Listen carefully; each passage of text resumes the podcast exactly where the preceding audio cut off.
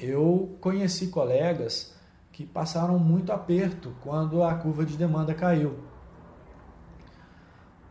Uma vez houve uma demissão em massa de uma universidade onde eu trabalhava.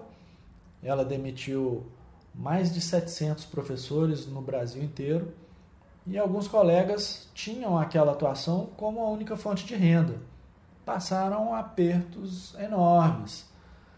O meu caso foi um pouco diferente, porque eu sempre tive plano B, plano C, plano D, e aí eu consegui manter a minha receita uh, mais, de forma mais perene. Então a diversificação é muito interessante, muito importante para o profissional de saúde.